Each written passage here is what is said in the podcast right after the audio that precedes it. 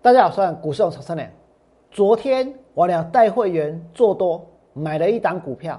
我昨天买的股票呢，一买完就拉到涨停板，九点零二分下去买，九点零六分股票涨停板，收盘的时候也是涨停板。可是，在今天开盘之后，它就往下跌，开盘之后它就往下杀，开在平盘附近，然后呢就跌了下来。为什么？因为现在。有很多人都只想要做短线，对不对？有很多人都只想要去抢钱，所以，所以其实不太理会到底股票它所处的位置是不是在低档，不太理会究竟这间公司它有什么题材，它有什么价值，它能够做出什么样的贡献。我能在昨天开盘的时候九点零二分带会员买的就是代号一七八五的光阳科，我买完之后呢？股票拉到涨停板，买完之后，股票拉到涨停板，九点零二分下去买，九点零六分股票涨停板。不过在今天开盘之后，开盘之后它就被杀了下去，它是有开在平盘哦，然后呢就跌了下来。可是我告诉各位，就算是这样，我俩一样会诚实的来面对自己的操作。我说过我会多空双向操作，对不对？如果真的有做多的机会，我俩会把握。如果在昨天涨停板的时候，我就通知会员做当冲，把冠阳科卖掉，那这一档多单就是大获全胜，而不是在今天开盘之后呢被杀下去。而再来，我要告诉你们的是，我今天带给会员的操作，既然是多空双向操作，我要告诉各位。其实现在有很多的股票，它并不值得做多，它应该是要去放空。例如呢，像钢铁；例如呢，像航运。王良这一次带会员放空过什么？放空过台华，放空过包括像惠阳，还有呢万海这些股票，对不对？而在今天，王良继续带会员放空万海。我在今天开盘之后，曾经呢。先把万海的空单补掉一次，因为之前空在哪里？之前是放空在三百三十二元。我呢今天开盘有把万海的空单先补一次，然后呢，然后接下来，接下来再去放空万海。结果万海收盘的时候又跌下去，收在多少钱？收在两百九十六块钱。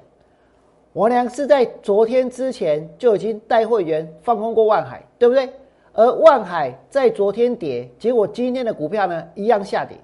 那为什么今天我俩选择放空的优先放空的是万海？我告诉各位，因为今天在所谓的货柜三雄里面最弱势的就是万海，今天最弱势的就是万海，所以呢，我俩要放空货柜三雄，优先的选择就是万海。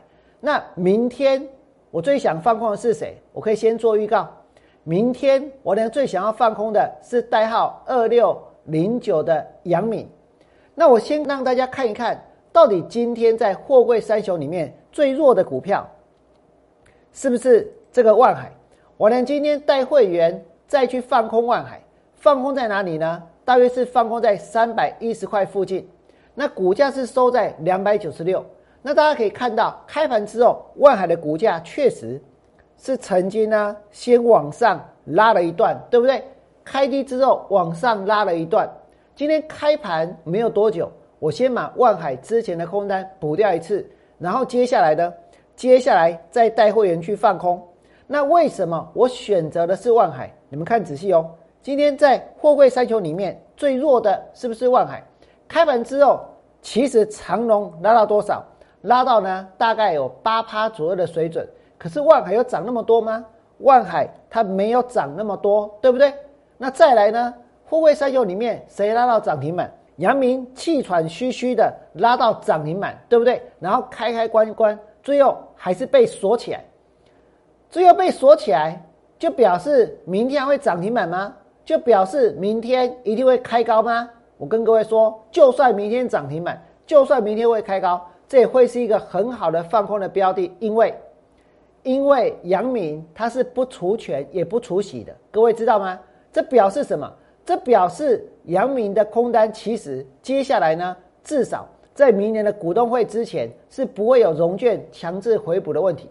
那我们再回到万海来看，王良带会员放空万海这一波，曾经有人说，万海的目标价是多少？目标价是三百四十二，对不对？那如果立下了一个目标价，结果股价离目标价越来越远，那这个股票它是在转强还是在转弱？万海真的有三百四十二的目标价哦。万海这个有一些法人给他的目标价就是在三百四十二，对不对？但是今天万海的收盘价是多少？收盘价是两百九十六，所以它表示什么？它离目标价越来越远，这是一个转弱的现象。再来呢，讲到货柜三雄，我知道现在散户都很疯，对不对？大家都很疯货柜三雄，但是你们有没有发现哦？其实台湾的股票市场过去有一段时间都是法人在主导，而且很重要的是呢，几乎都是投信在主导。那投信法人他们在买股票的时候都要做研究，都要写报告，对不对？都要去做评估，甚至于他们也会有目标价。那大家有没有发现，在过去这几天当中，投信有没有大量的买进万海？有没有大量的买进阳明、买进长荣？如果有，那就算了。那表示什么？那表示他们现阶段媒体所公布的基本面、所规划出来的远景呢，是得到这些投信法人、基金经理人的认同。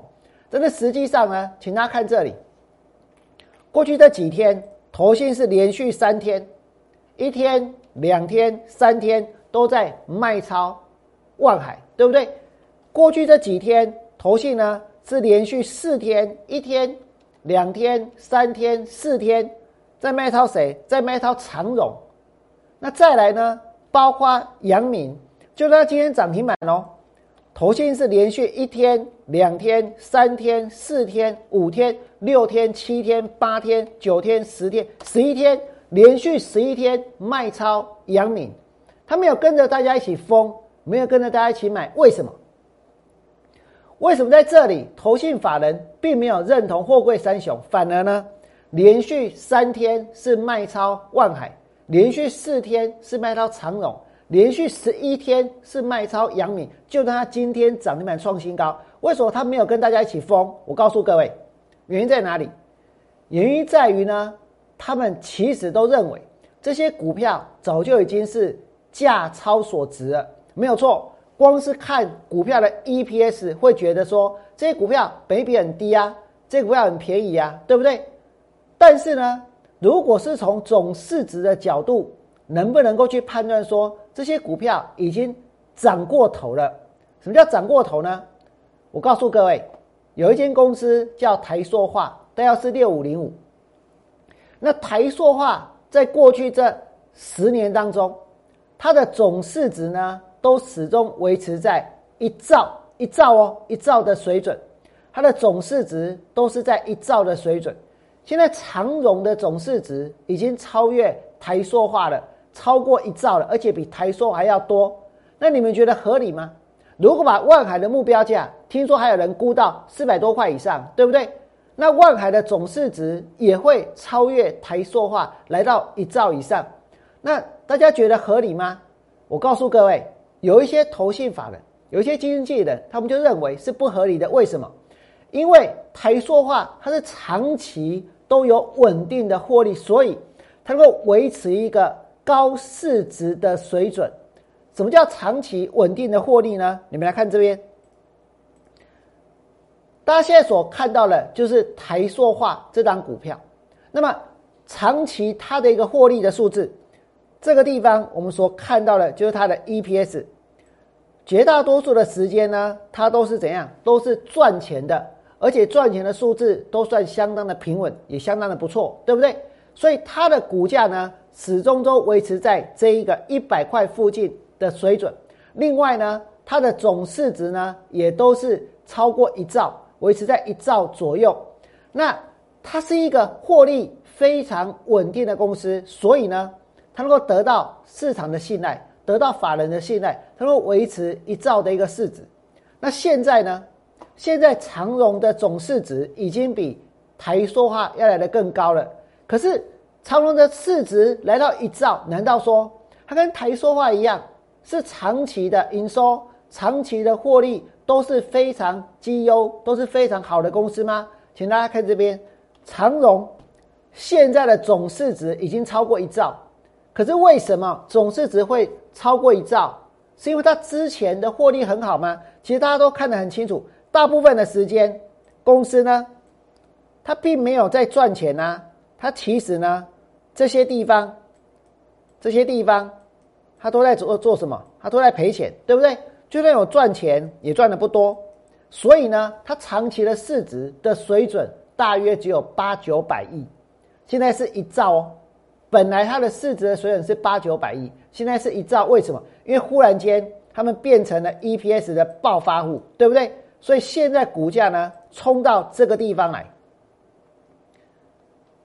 那请你们想一想，这个 EPS 暴发户，当它的一个股价涨上来之后，让它的市值超越了台塑化，大家觉得这是一件合理的事情吗？我告诉各位，这不合理，真的不合理。所以现在开始股价会震荡，甚至于呢，这些航运股渐渐的他们会沉下去，船要沉了，别祷告，快跳船。航运股现在很多的公司。都成为了这个 EPS 爆发户，对不对？比如说像是谁，像是这个二六零九的杨敏，大部分的时间这间公司呢都在做什么？其实都在赔钱呢，都在赔钱。但是现在怎样？忽然间呢 EPS 飙高，对不对？股价呢也涨上来，今天又涨停板，大家一定要大大写特写，对不对？所以明天搞不好真的又开高，搞不好真的又涨停。但是去放空它，我告诉各位，我呢认为是有利可图的。为什么？因为他们并不是获利稳定的公司，所以呢，他们在法人的眼中，在投信法人眼中，不见得能够拥有这么高的总市值。你说有基本面，或者呢有转机，股票涨，那是有可能。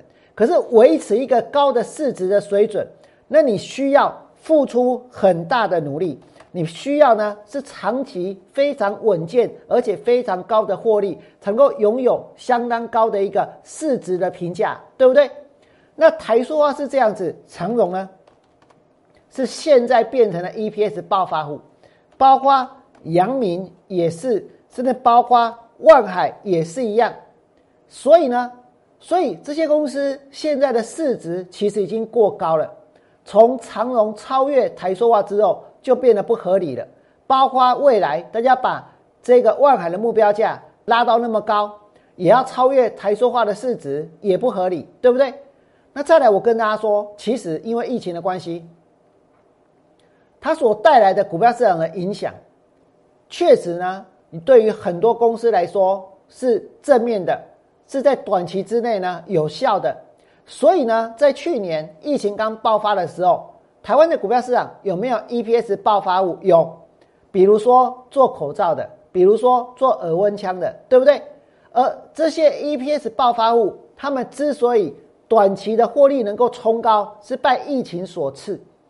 现在我们所看到的这些航运股，他们现在的获利能够拉高，是不是因为疫情的关系？所以呢，导致港口的工人染疫，以至于形成的。这一个塞港的现象，对不对？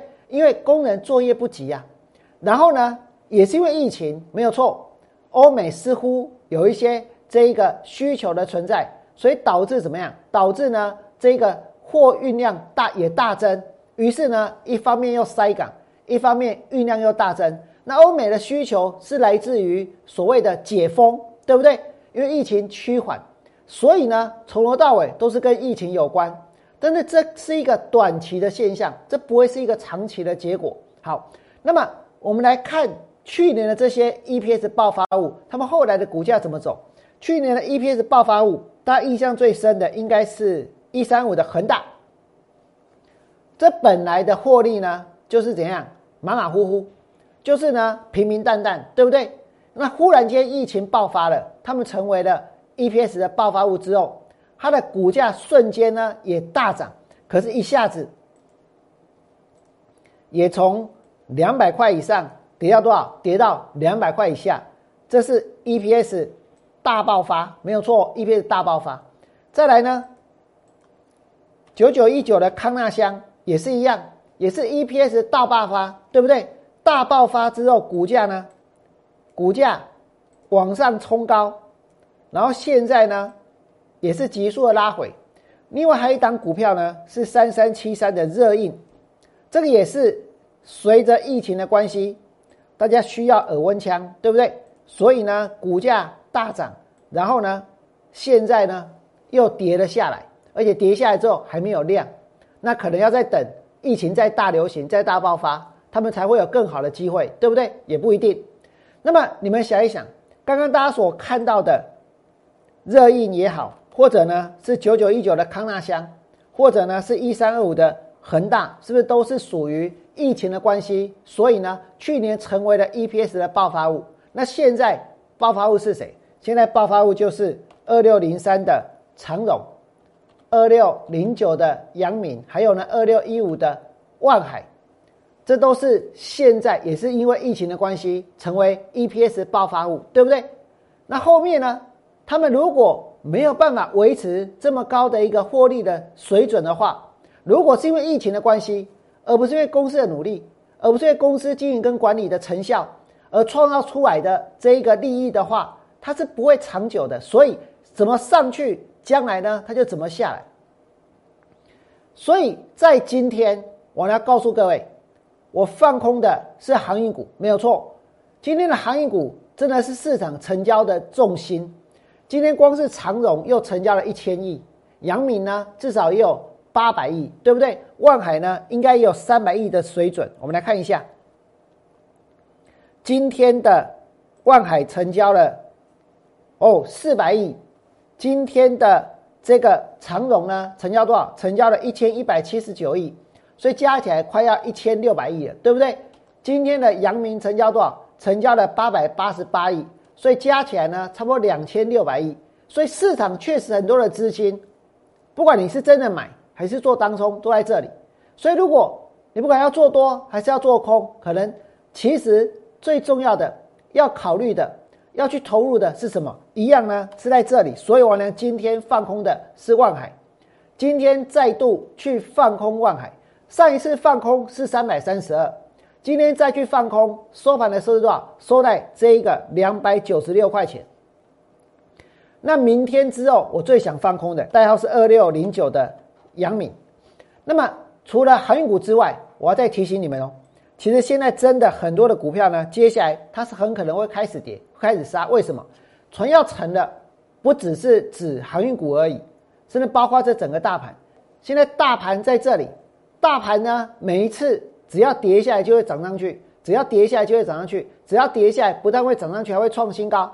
难道就没有一次它就真的出现惊天动地的大跌，而且涨不回去吗？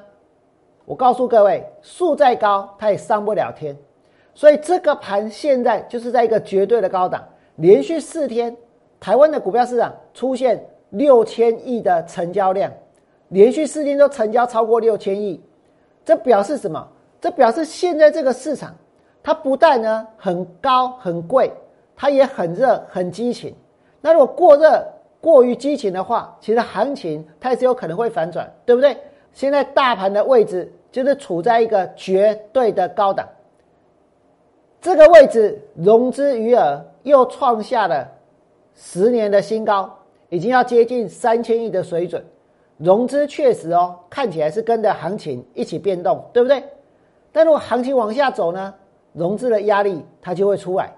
这个地方大盘来到了一万八千零八点，我还是要告诉各位，这个地方还是很危险，船要沉了，别祷告，快跳船。这个地方还是非常非常的危险，不要任意的去追，不要任意的去买。就好像我呢前两天有提醒过各位，有一档股票，本来哦，它今天如果涨停板的话，我是想去放空的。哪一档？就是五零一四的建仓。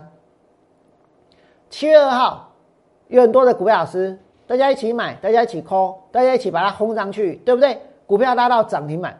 结果昨天呢，开盘之后没有多久，就从涨停板裂开了一道缝。当然还是有人在硬把它给买回去，硬把它给拉上去，对不对？那像这样的股票，它不很投机？它是不是真的很投机？它在今天，我跟各位说，今天如果在涨停板，我真的会把它列入呢放空的标的。结果没有想到今天它也没有没有开高，甚至是开低，连续两天都涨停板的股票，今天开低，表示什么？大家等的就是一件事情，卖，就是准备要砍，就是准备要杀，对不对？所以今天呢，拉了半天就拉不上去了。今天成交多少张？成交三万五千张。现在的位置呢，也是处在一个绝对的高档，所以其实现在台湾的股票市场，真的有很多的股票，在将来往下的空间会非常非常的大，我呢会一一的去把握，就像我所放空的万海一样。如果你觉得我俩讲的有道理，确实他们的总市值已经膨胀到不合理，总市值超越台塑化，超越真正的绩优股。是一个非常不合理的事情的话，请你们在我 YouTube 频道替我来按个赞。最后祝福大家未来做股票，通通都能够大赚。明天见，拜拜。立即拨打我们的专线零八零零六六八零八五零八零零六六八零八五摩尔证券投顾王文良分析师。本公司经主管机关核准之营业执照字号一零九金管投顾新字第零三零号。新贵股票登录条件较上市贵股票宽松，且无每日涨跌幅限制。投资人应审慎评估是否适合投资。本公司与所推介分析之个别有价证券无不当之财务利益关系。本节目资料仅供参考，投资人应独立判断、审慎评估并自负投资风险。